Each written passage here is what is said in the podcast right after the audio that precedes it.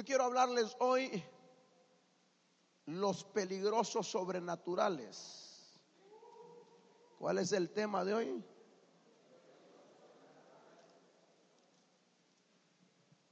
Ahora yo quiero que comprendamos lo siguiente.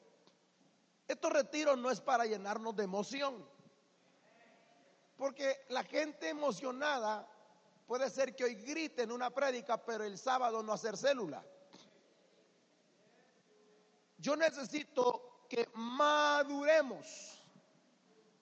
Por favor, hay que aprender a manejar las emociones y tener convicciones. Diga conmigo convicciones. Dile al que está a tu lado, un buen líder no es el que se mueve por emociones, es el que se mueve por convicciones. Amén.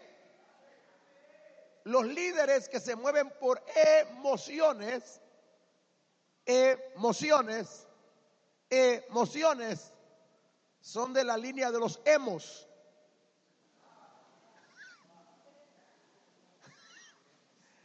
Hay gente que aquí es emo y no sabe. Aquí hay hermanos emo. Se resienten por todo.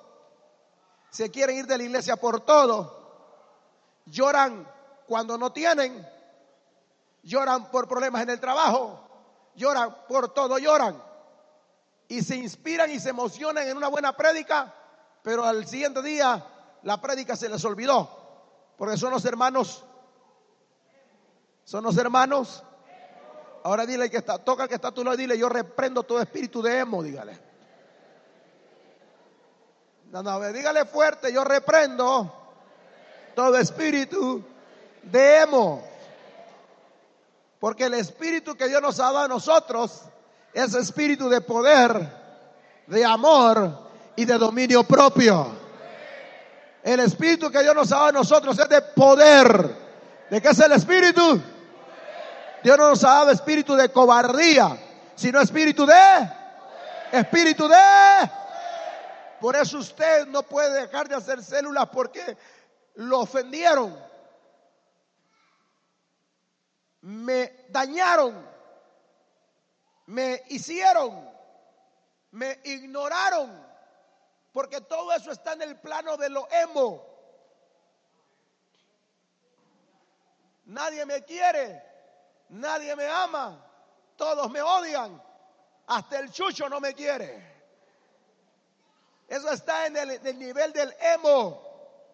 Y nosotros no somos emo, nosotros somos espíritu somos espíritu que tiene un cuerpo. Ay, Señor.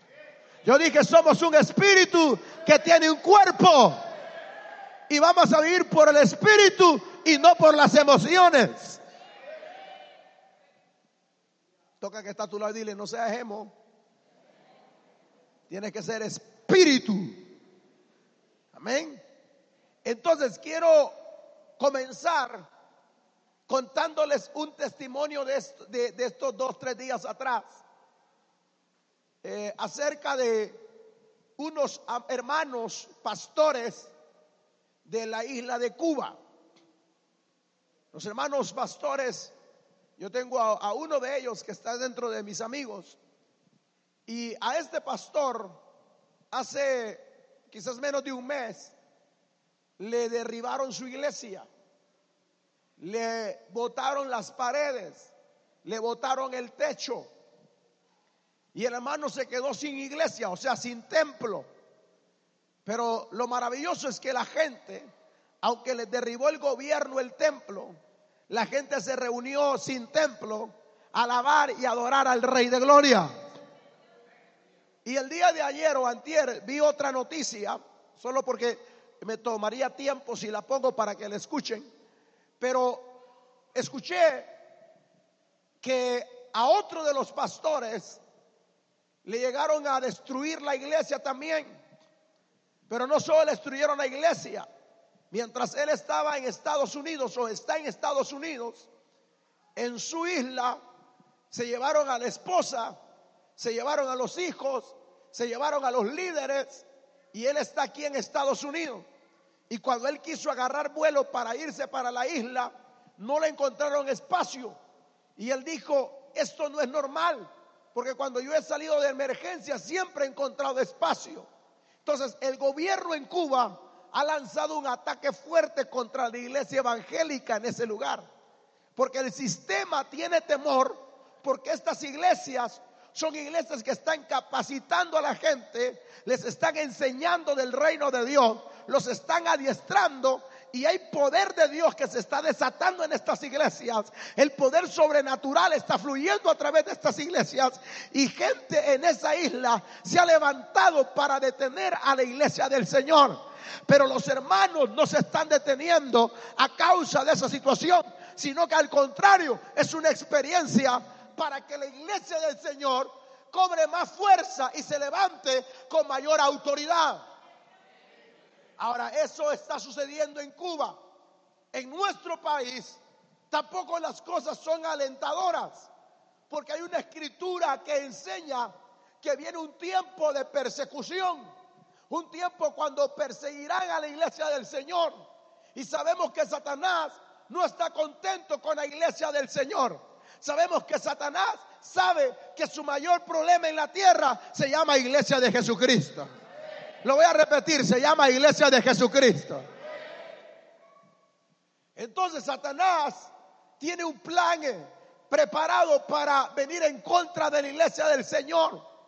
Pero es ahí precisamente donde se van a levantar los peligrosos que son sobrenaturales. Yo dije, es ahí donde se van a levantar los peligrosos que son sobrenaturales. Ahora, los emos salen huyendo. Me imagino que no llegaron al, culto porque votaron el templo. Pero la gente que no es así, sino que tiene convicciones, es la gente que se para firme para seguir adelante haciendo la obra del Señor. Entonces yo quiero enseñarte algunas verdades poderosas que son las que te van a acompañar para desatar lo sobrenatural y para que seas un peligro en el reino de las tinieblas. Yo dije un peligro para el reino de las tinieblas. Porque así como Satanás ataca a la iglesia del Señor, también la iglesia del Señor va a atacar el reino de las tinieblas. Yo dije, va a atacar el reino de las tinieblas. La situación social del país no es alentadora. Las muertes siguen aumentando, desaparecidos, gente que están matando. Pero en medio de todo el ambiente que estamos viviendo en el país, yo declaro que Dios levanta a esos hombres y mujeres que serán un peligro para el reino de las tinieblas. Aleluya. Dele más fuerte ese aplauso a Jesús.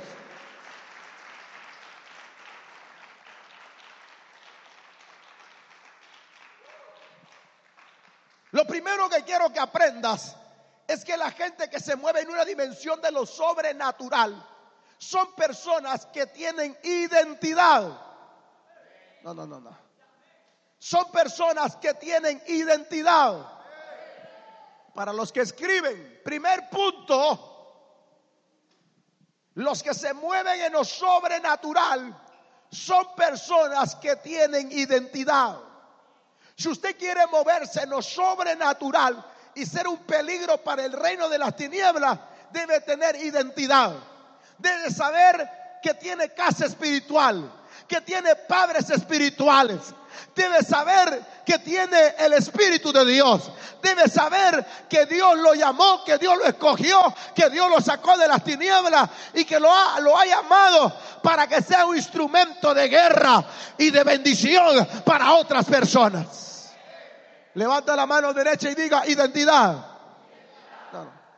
Levanta la mano derecha y diga identidad. Más fuerte. Más fuerte. Más fuerte. Con más ganas. Con más ganas. Que se oiga. Que se escuche. Más fuerte.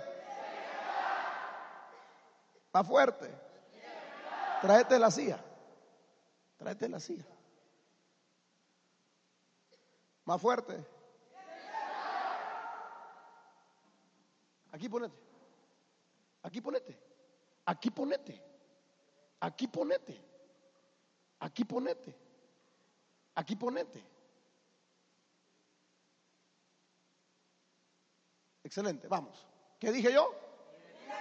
¿Qué dije yo? ¿Qué dije yo? Entonces le vengo a decir a usted que las personas que se mueven en lo sobrenatural tienen que, ¿qué tienen? ¿Qué tienen? Ahora, el gran problema en la iglesia del Señor es que la gente no alcanza a dimensionar en tener identidad. Mm. No alcanza a tener identidad. Y esos son los graves problemas que hoy en día tenemos. Gente que tiene un estilo de vida que está alejado de la identidad. Usted debe entender que nosotros no es que somos o que tal vez somos hijos de Dios. Nosotros somos hijos de Dios. Yo dije, somos hijos de Dios. Usted no es alguien que no sabe si tiene casa. Usted tiene casa. Yo le vengo a decir algo. Si usted cree que esta no es su casa, vaya a buscarla. Vaya a buscarla. Vaya a buscarla. Pero si usted sabe que esta es su casa, usted tiene identidad. Usted sabe que tiene casa.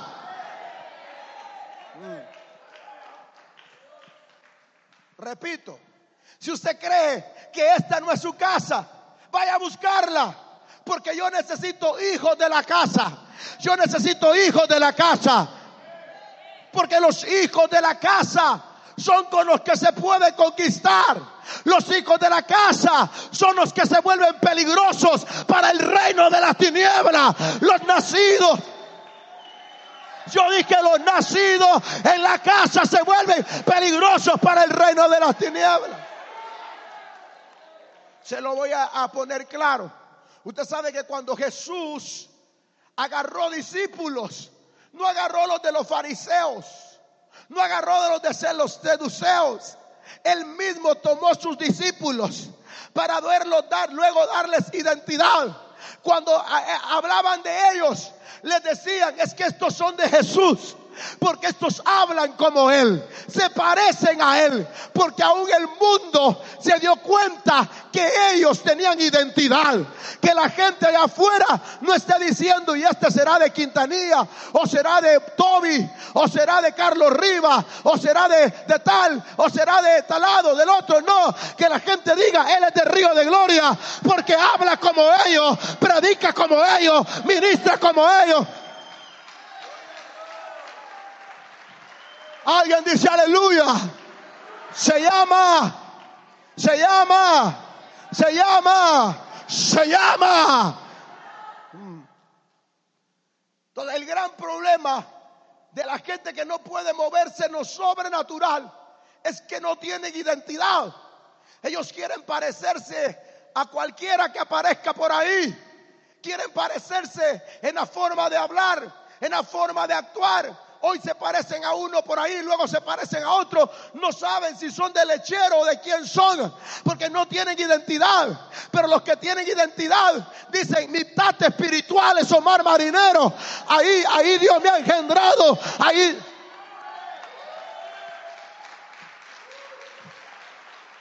Alguien dice gloria a Dios.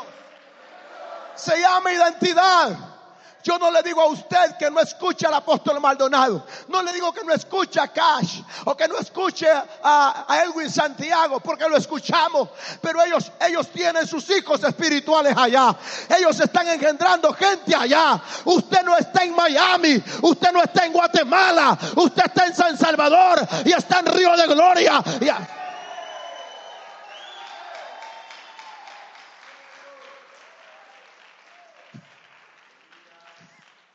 ¿Cómo se llama? Si usted dice, a mí me encanta más cash, lárguese a Guatemala, pues. Si usted dice, me encanta más Maldonado, váyase para Miami. Pero si usted dice, a mí me encanta Río de Gloria, a mí me encanta ahí, ahí, ahí, ahí, ahí me gusta. Ah, pues usted es hijo de la casa. Usted es hijo de la casa. Usted tiene identidad. Yo dije, usted tiene identidad. Y cuando los demonios miran a, uno que tiene identidad, ellos dicen, con este está difícil, porque este sabe de dónde viene, sabe quién es su padre, sabe. Ellos, ay, ay, ay, ellos saben. Porque no se puede conquistar sino solo con los nacidos en la casa. Dice que Abraham fue a conquistar con los nacidos en la casa. Quiere decir que vamos a conquistar esta nación con los nacidos en la casa con los que tienen identidad, con los que, con los que saben, los que saben, los que saben cuál es su identidad, de dónde nacieron, quiénes son ellos. Esos se vuelven peligrosos en el reino de las tinieblas. ¿Sabe por qué? Porque cuando la gente tiene identidad, no lo mueve cualquier indio que aparezca por ahí. No lo mueve, no lo sacude. Que aparece uno por allá que es mago, que camina sobre el agua supuestamente. Él dice, ese es un hijo del diablo. Yo tengo revelación. Yo sé quién es mi padre espiritual. Yo sé cuál es la casa de donde yo... ¿Alguien tiene casa espiritual? ¿Alguien tiene padre espiritual? ¿Tiene padre? Pues yo tengo hijos espirituales y tengo nietos espirituales también. Y a veces los nietos se parecen más al, al abuelo que al propio tata de la casa.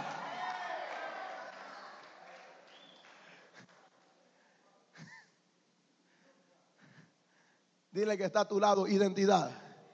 Dile que está a tu lado identidad. Yo sé de aquellos que se afana por comprar un CD de otro predicador pero nunca ha ido allá a cabina a decirle, hermanito, ¿será que nos da una prédica del pastor Omar? Usted no tiene identidad. Porque usted, a veces, la gente no sabe valorar lo que tiene en la casa. Yo dije, la gente no sabe valorar lo que tiene en la casa. Yo dije, la gente no sabe valorar lo que tiene en la casa. Hermanos, yo alabo y bendigo a nuestro Padre Celestial, porque en esta casa nos ha permitido ver el mover sobrenatural para gloria y honra de su nombre. Entonces, usted no está en una casa que no pueda dimensionarlo. Usted está en una casa espiritual que lo puede dimensionar, que lo puede llevar a un destino poderoso. Usted en una casa. Dile que está a tu lado una vez más, identidad. Evangelio de Juan Evangelio de Lucas, que diga. Evangelio de Lucas, capítulo 7, versículo 18.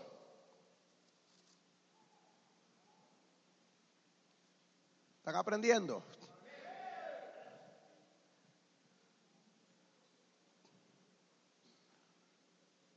Lo primero, es que para ser un peligroso sobrenatural debes tener identidad.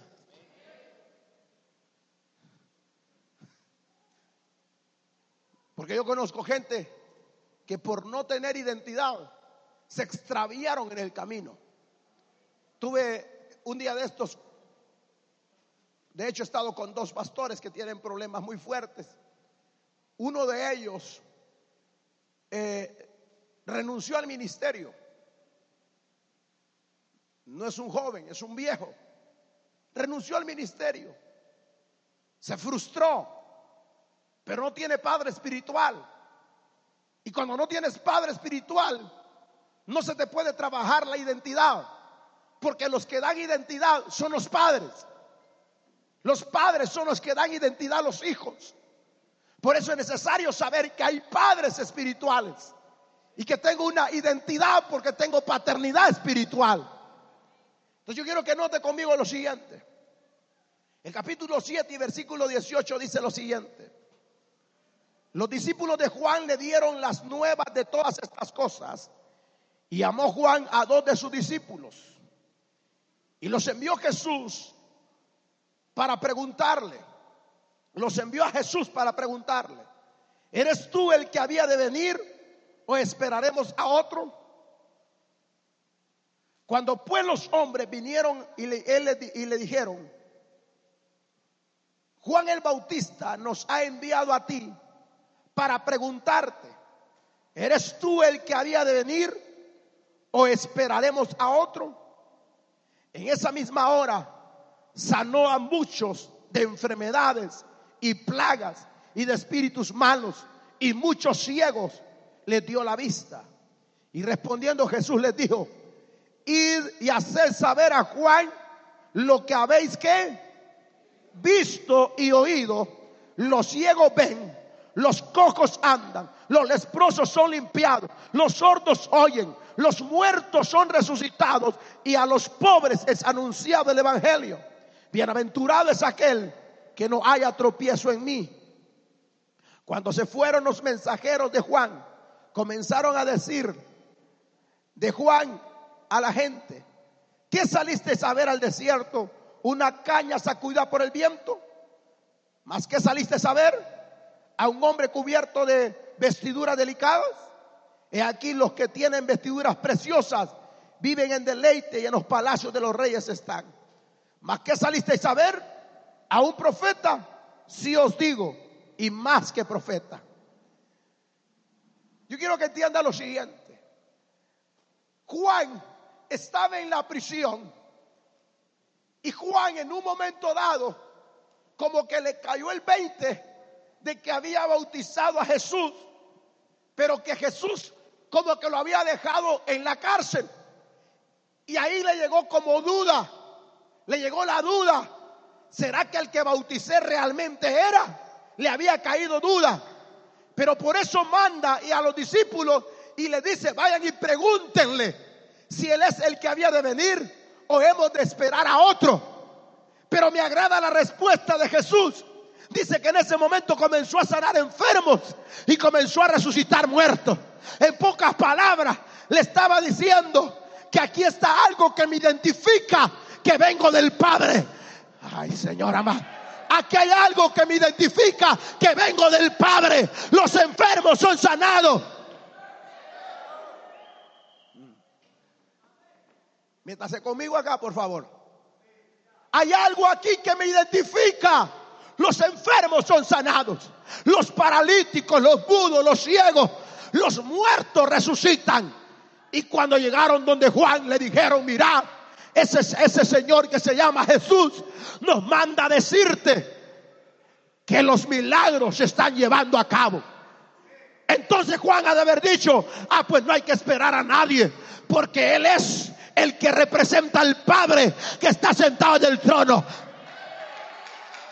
Porque dice, nadie hace las obras que tú haces si Dios no está con él.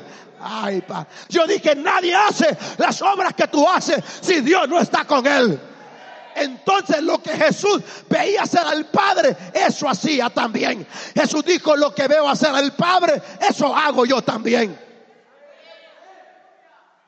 Dile que está a tu lado, Jesús venía del Padre porque hacía lo que el Padre hacía. Y Juan se dio cuenta porque vio al Padre hacer lo que hacía Jesús. O vio a Jesús lo que hacía el Padre. Ay, alguien que está conmigo. Entonces Jesús engendra a los discípulos. Jesús engendra a los discípulos. Y cuando la gente veía a los discípulos por allá, sabían que eran discípulos de Jesús porque sanaban enfermos, echaban fuera demonios. Ay, ay, ay. Sanaban enfermos, echaban fuera demonios. Pues yo vengo a decirte algo con autoridad esta noche. Si tú eres hijo de la casa, pues tú me vas a preguntar cuáles son las marcas que demuestran que yo vengo del Padre y te las demostraré a través de los milagros. Si yo hago milagros, tú eres hijo de la casa, harás milagros.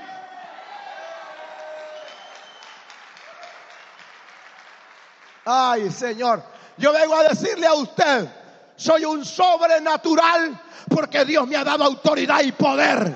Y si yo soy sobrenatural, voy a engendrar hijos sobrenatural.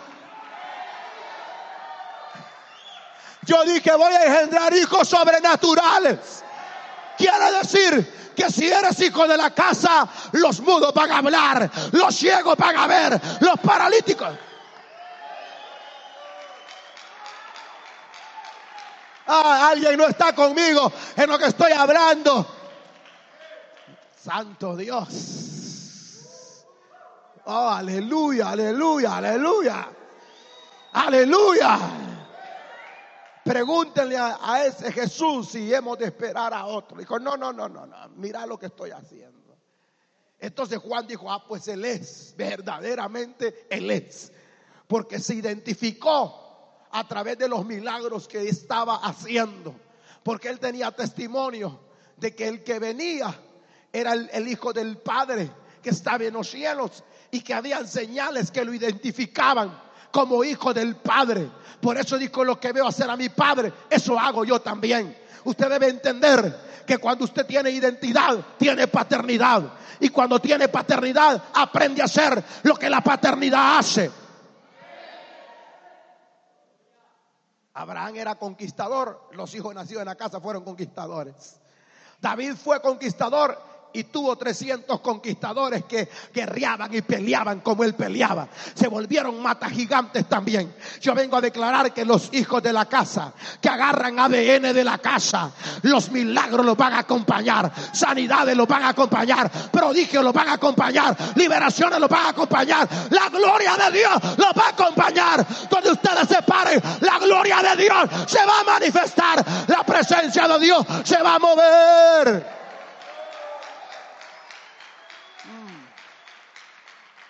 Oh, gloria. Hoy cuando entré, un hermano me dijo, mire pastor, ese es mi hijo. Ahí está la hermana, es la mamá del niño. Ponete en pie, hijo. Ponete en pie. Ella es la mamá del niño, la esposa futura del que estaba a la par de ella. Porque ellas van a casar. Allá viene. Allá trae el niño. ¿Cuál era el que estaba enfermo? Él, ¿qué tenía? ¿A dónde? En el hombre y lo andas sin camisa, vos sos bárbaro, ven y tráelo. Este hombre tiene calor, como es de Zacatecoluca, anda calor. Él tenía hernia en el ombligo. ¿Y qué pasó? Dios lo sanó ¿Cómo fue? en una cruzada que fue ahí en, en los patios de ahí de Zacatecoluca, en Quintla. Dios hizo el milagro y le quitó la hernia al niño que tenía. Ahora, gracias. Lo que quiero que entiendas es que si en esta casa hay milagros, hay sanidades, hay prodigios y tú tienes identidad, ah, vaya a las células y sane a los enfermos, vaya a las calles y sane a los enfermos. Vaya, no tenga miedo, no tenga miedo. Hay que volvernos un peligro para el reino de las tinieblas.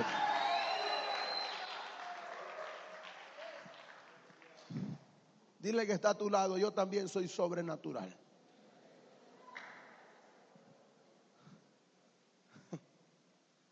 Lo segundo es que la gente que se mueve en lo sobrenatural tiene el mensaje correcto. Lo voy a repetir, tiene el mensaje correcto. ¿Qué mensaje tiene? Más fuerte, ¿qué mensaje tiene? Ahora, cuando hablo del mensaje correcto, es que Dios no va a respaldar con señales, prodigios y maravillas y no los va a convertir en personas peligrosas para el infierno cuando no tienen el mensaje correcto. Hmm. ¿A qué se refiere, pastor?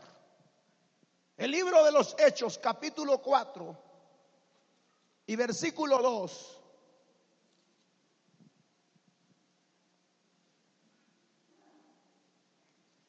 Dice, resentidos de que enseñasen al pueblo y anunciasen en Jesús la resurrección de entre los muertos.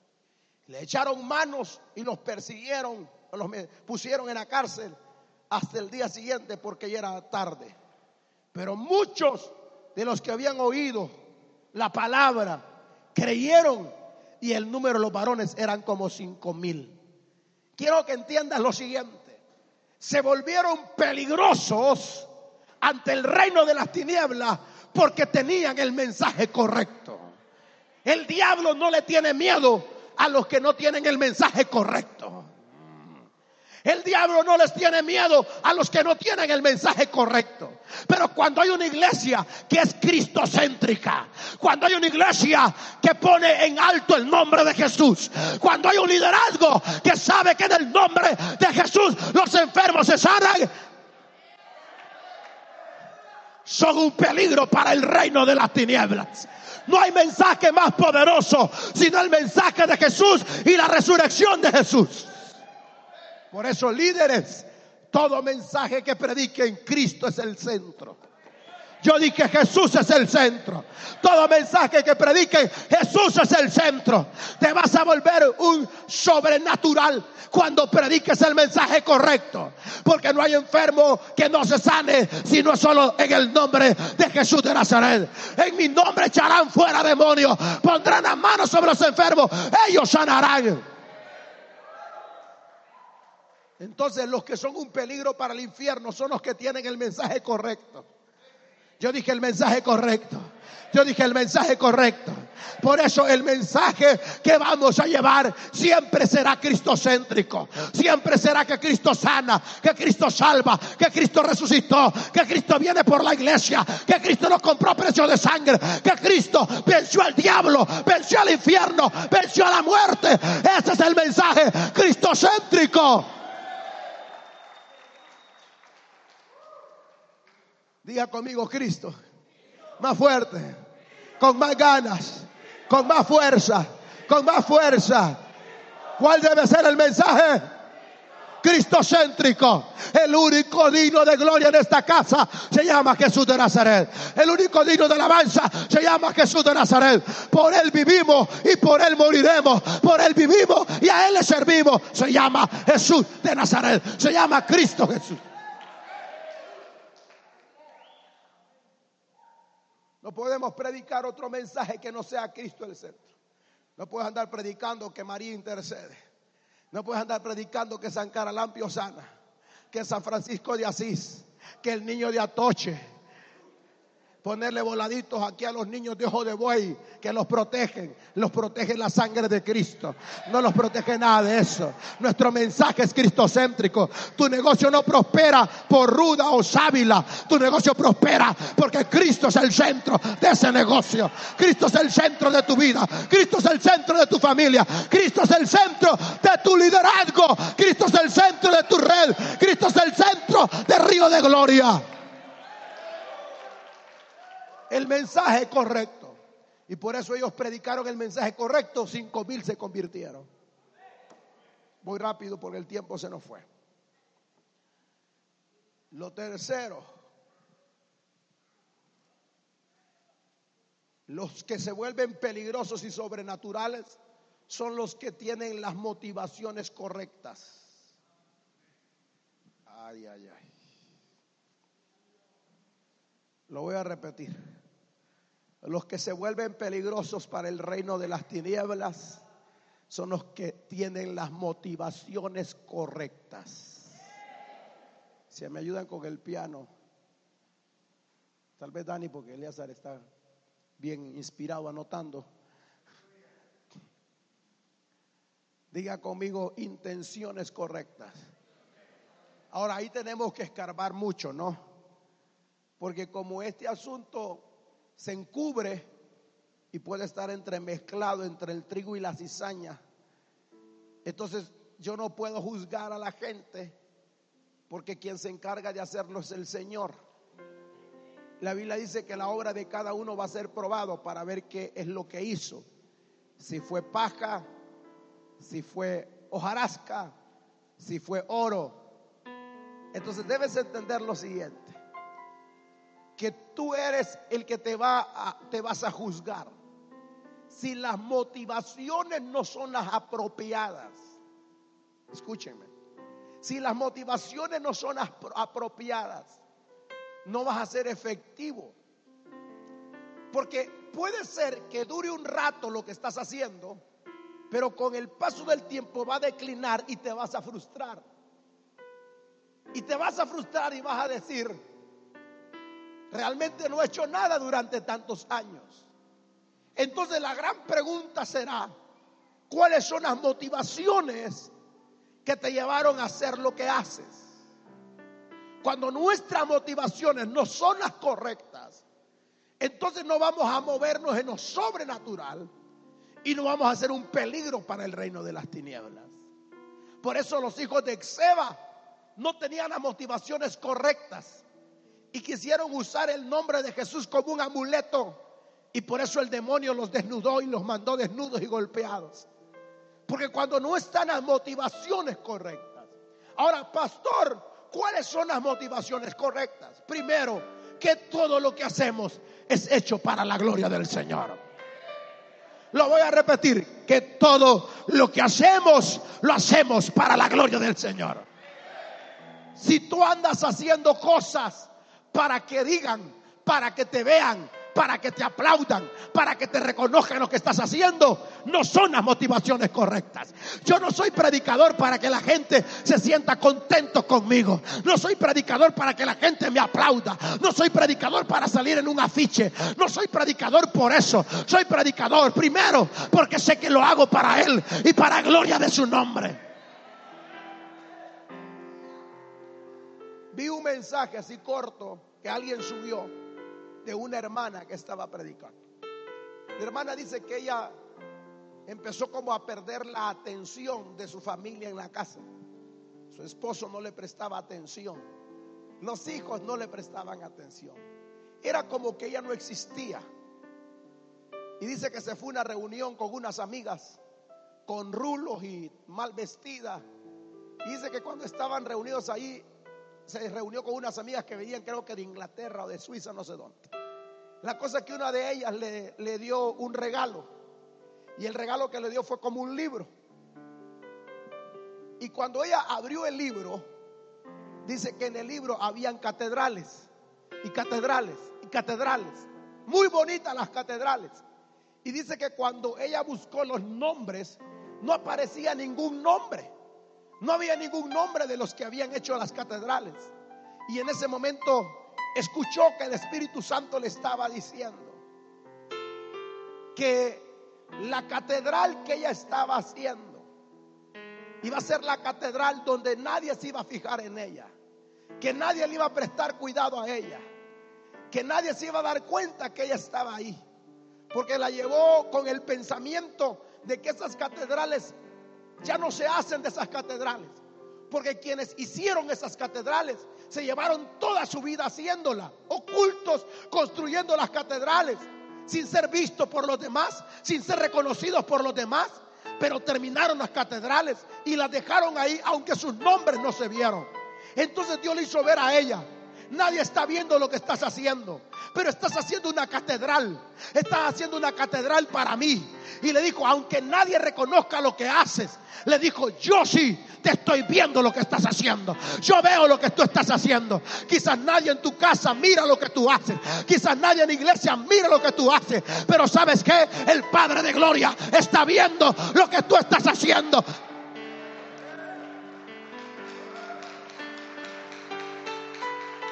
Aleluya. Alguien dice aleluya. Quizás nadie se va a recordar de lo que tú hiciste, pero el Padre de Gloria sí te va a recordar. El Padre de Gloria sí lo va a reconocer.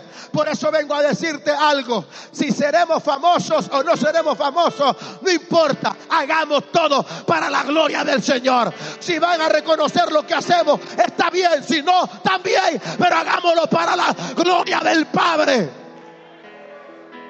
Toca que está a tu lado y dile motivaciones correctas. No, no, pero bien, motivaciones correctas.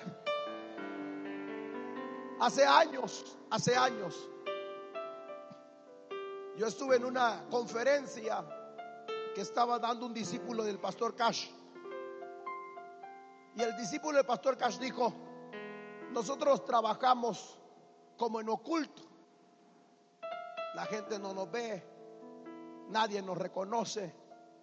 Pero dijo lo siguiente, no importa, dijo. Si nunca de salir en la televisión, no importa. Si nunca de estar en un afiche, no importa.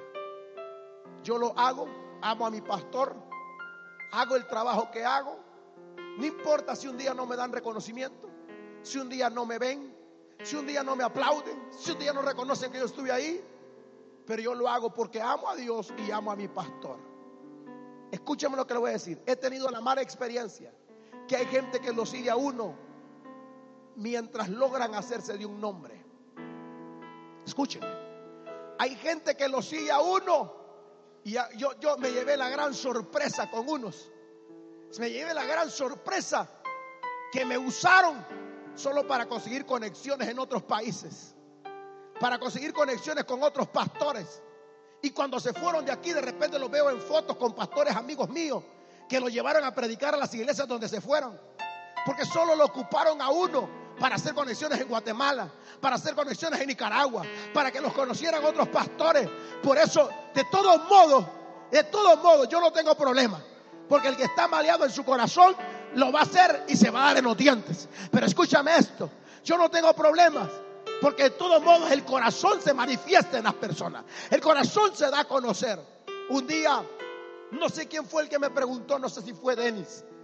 No sé quién fue, pero me dijo, me preguntaba, ¿por qué motivo los que están cerca de usted son los que más se le han revelado?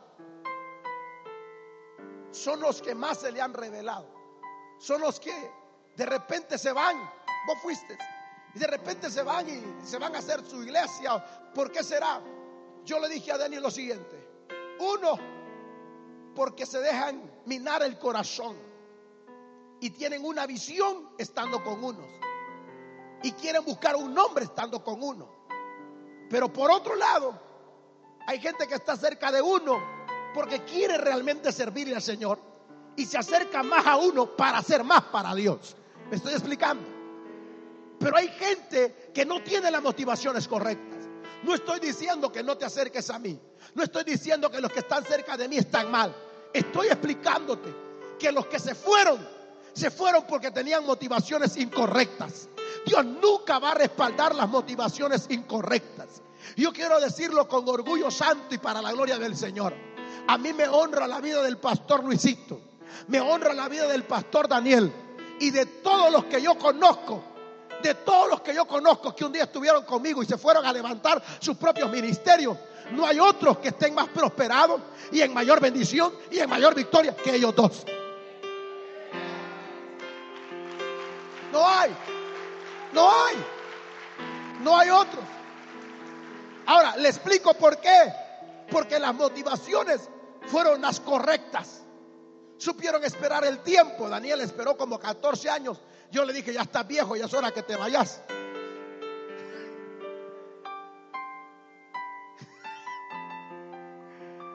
El pastor Elías está viejo también, pero él lo quiero aquí conmigo, pastoreando. Porque es el pastor de ustedes también. Amén. Y ustedes lo aman también a él. Ah, tranquilo. Entonces, cuando no están las motivaciones correctas, hacemos cosas que no son las correctas. Y, cuando no están las motivaciones correctas, entonces no tendremos el respaldo que necesitamos o esperamos. No estará Dios con nosotros. No nos moveremos en lo sobrenatural. Nos moveremos un, un tiempito como una rama cuando se corta del árbol que dura tierna un tiempo y luego se seca. Ay, Señor amado. Pero los que están conectados a la casa, que tienen identidad, que tienen motivaciones correctas, Satanás sabe, con él tengo problemas, con ella tengo problemas. Denle ese aplauso a Jesús, por favor.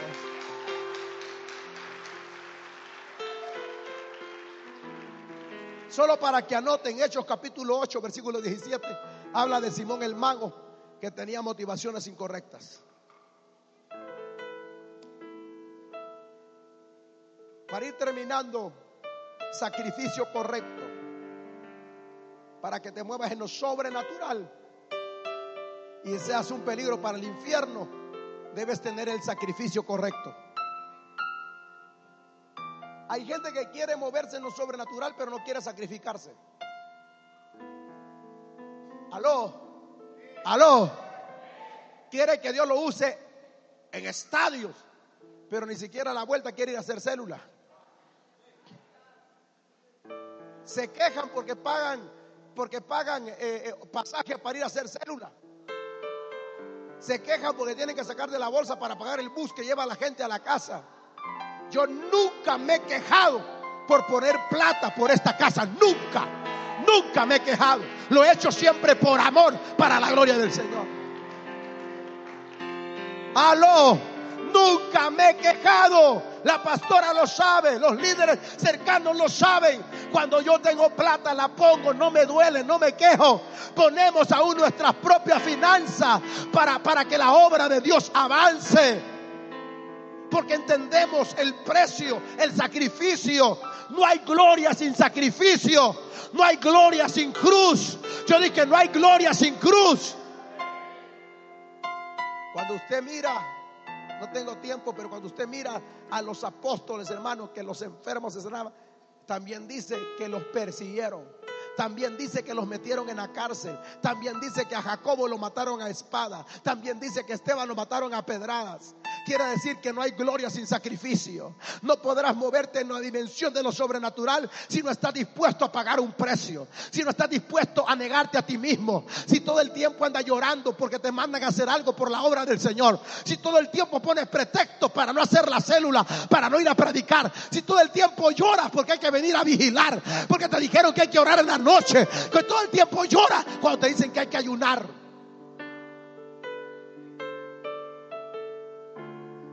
No lo voy a hacer en términos de vanagloria y Dios lo sabe. Porque pensar en esto hasta me avergüenza porque me demanda en el tiempo actual. Pero yo, la pastora, un día estábamos viendo las fotos de cuando ella estaba en Estados Unidos, o éramos novios, no mal recuerdo bien. Pero yo aparezco en una foto ahí. Y en la foto, en la parte de atrás decía, si no mal recuerdo, decía 32 días de ayuno. Y nunca me había visto tan delgado la pastora como en esa foto. 31 días de ayuno. Porque yo he entendido que si yo quiero moverme en lo sobrenatural, no puedo hacerlo, querido hermanito, sin tener que estar de rodillas, sin pagar un precio, sin esforzarme. Todos los que se esfuerzan ahora, que están jóvenes, les espera una gran gloria. No, no, no, no. Todos los que se esfuerzan ahora que están jóvenes, les declaro que su futuro estará lleno de prodigios, milagros, maravillas. ¿Alguien está conmigo lo que estoy hablando? Todos los que ahora se esfuerzan, todos los que ahora pagan un precio para ver la gloria de Dios. Siento la unción de Dios. Dice el Espíritu Santo, hijo mío, no es en vano los sacrificios que has hecho. Hija mía, no es en vano las noches que ha llorado y, no ha renunciado a mi obra por amor a mí. No es en vano esas noches de dolor, pero no ha renunciado porque me amas. Y Dios dice, sigue adelante, sigue adelante, sigue adelante, porque te voy a introducir en lo sobrenatural.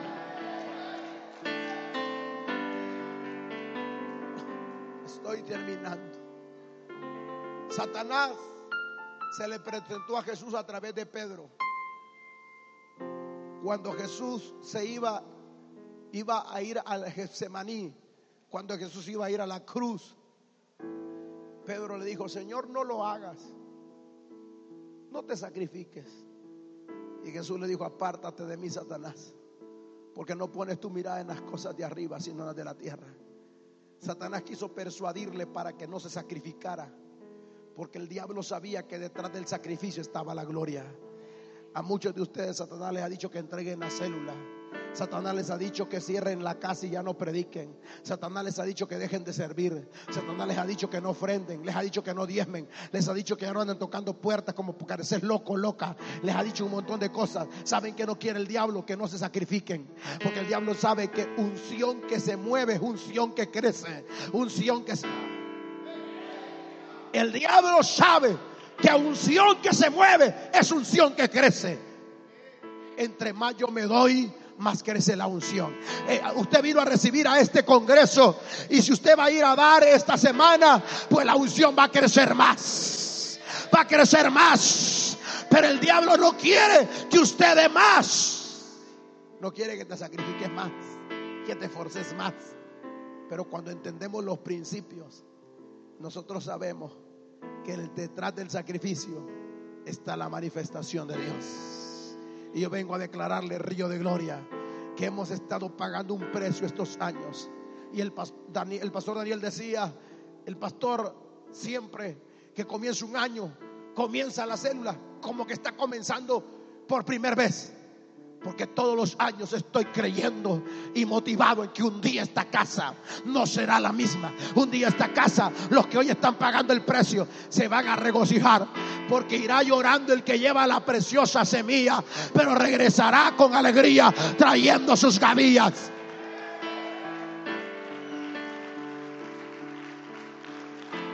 Aleluya. Póngase en pie. El tiempo se me fue. Lo último es que la gente que está en una unción apostólica se vuelve sobrenatural y peligrosa para el infierno. Y yo declaro que ustedes están en una casa con unción apostólica. Los apóstoles dice que mataron a Esteban y todos salieron huyendo, salvo los apóstoles. Pero donde se fueron los que huyeron, allá fueron a hacer milagros y sanidades, porque tenían una cobertura apostólica. Yo declaro que tú serás un peligro para Satanás y para el infierno. Yo dije, declaro que serás un peligro para Satanás y para el infierno. Yo declaro que tú tienes identidad. Yo declaro que tienes identidad. Yo declaro que tienes las motivaciones correctas. Yo declaro en el nombre de Jesús que tienes la palabra correcta. Yo declaro que vas a pagar un precio. Y yo declaro que un unción apostólica está sobre ti. Por eso mismo yo declaro que van a reportarme milagros en las casas de ayudamiento. Me van a reportar milagros en los trabajos. Me van a reportar milagros en las escuelas. Líderes que están aquí. Vayan a sanar a los enfermos a las escuelas. Vayan a sanar a los enfermos a los colegios. Vayan, no tengan miedo. Vayan. Levanta tu mano, estoy finalizando, Padre. Derrama tu gloria.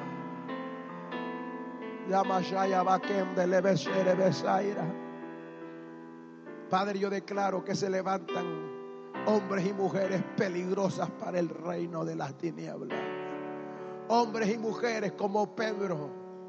Hombres peligrosos como Pablo. Que el mismo sistema religioso les tenía miedo.